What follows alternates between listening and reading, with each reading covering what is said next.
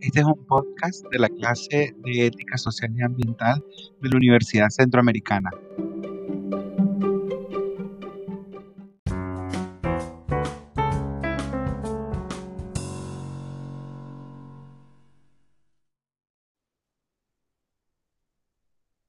Hola a todos y a todas, bienvenidos a esta serie de podcasting llamado La Pachamama Ética.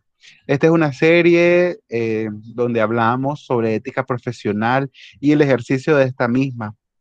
En este episodio vamos a hablar eh, y a retomar y hacer una disertación sobre la pregunta, ¿qué relevancia tiene la vocación en el ejercicio de una profesión? En este momento le saluda Sergio Rivas y me gustaría hacer una pequeña, eh, decir una pequeña nota histórica que para entrar a las antiguas profesiones clásicas que eran eh, las de cuidado del alma, cuidado del cuerpo o el cuidado de la comunidad, se regían por un estatuto especial. Y esto era que eh, para iniciar esta profesión tenían que eh, exigir una especial vocación. Y solo aquellos que tuviesen acreditadas las aptitudes y las actitudes necesarias para ejercer esta profesión eh, podrían ser eh, considerados candidatos al ingreso de la, de la misma. Eh, en el caso de Adela Cortina, un poco más reciente y más actualizado, dice que textualmente un buen profesional tiene que tener cualidades para, una, para su profesión, una oportunidad para ponerlas en práctica y proporcionar un bien a la sociedad, compitiendo consigo mismo para sacar el máximo que pueda. Eh, en, este, en esta serie nos va a acompañar también eh, Loana Blanford y Marlon Hermidas. Vamos a comenzar y escuchar eh, la opinión de Loana. Loana, ¿qué crees tú que cuál es la relevancia que tiene la vocación desde el punto de vista de la cortina al ejercicio de una profesión?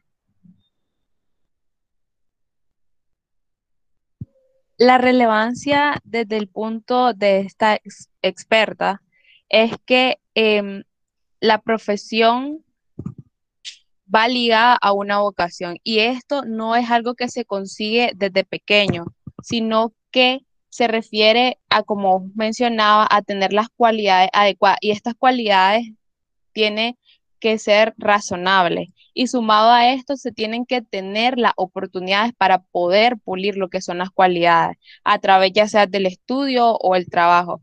Y de esto eh, surge cuando la persona se va eh, desarrollando en la profesión, surge lo que es el darse cuenta del bien que tiene esa tarea para la sociedad. Es decir, que la vocación nos permite abrir un poco nuestro ojo y darnos cuenta cuál es el bien que tiene la profesión que estamos estudiando para la sociedad.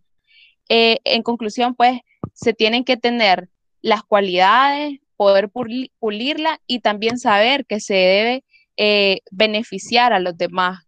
Y eso pues sería como la vocación. Eh, gracias, Loana. Marlon, gracias por estar aquí con nosotros. te tengo una consulta. Loana mencionaba cualidades. Eh, Adela Cortina eh, remarcaba dos importantes traducidas en valores, que es la responsabilidad y la confianza, que son primordiales, porque son como la base fundamental de, un ser, de un individuo en la sociedad. Eh, para vos, como futuro profesional, ¿cuál crees vos que son las cualidades que debe tener un profesional en su vocación? Hola, buenas noches, Sergio. Gracias por esta invitación a este podcast. Eh, con respecto a esa pregunta, pues considero yo pues que la persona en sí debe demostrar eh, y debe de demostrar, perdón, en este caso confianza a las personas que prácticamente eh, con, la con la que está trabajando, también en la em, en lo que está trabajando también. También debe, de brindar eh, una confianza y también que pues sea bastante responsable con sus acciones o decisiones que vaya a tomar a la hora de su trabajo. Muchas gracias, Marlon, por tu participación. Eh, me gustaría terminar eh, desde mi punto de vista eh, cuatro, cuatro cualidades importantes que debe tener, aparte de la vocación. Lo mencionaba Adela Cortina como bienes internos y estos son la excelencia, la responsabilidad y la confianza y principalmente el, la cooperación o el trabajo en, en equipo. Eh, yo puedo tener todas las cualidades, pero si no tengo vocación, eso es vacío.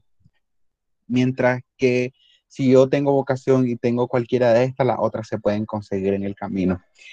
Eh, le invitamos a seguir escuchando esta serie de podcasting. en el próximo episodio vamos a hablar y a compartir eh, sobre una profesión específica, pero no le vamos a decir, sino los invito a escucharlo. Muchas gracias chicos y espero que nos sigan sintonizando.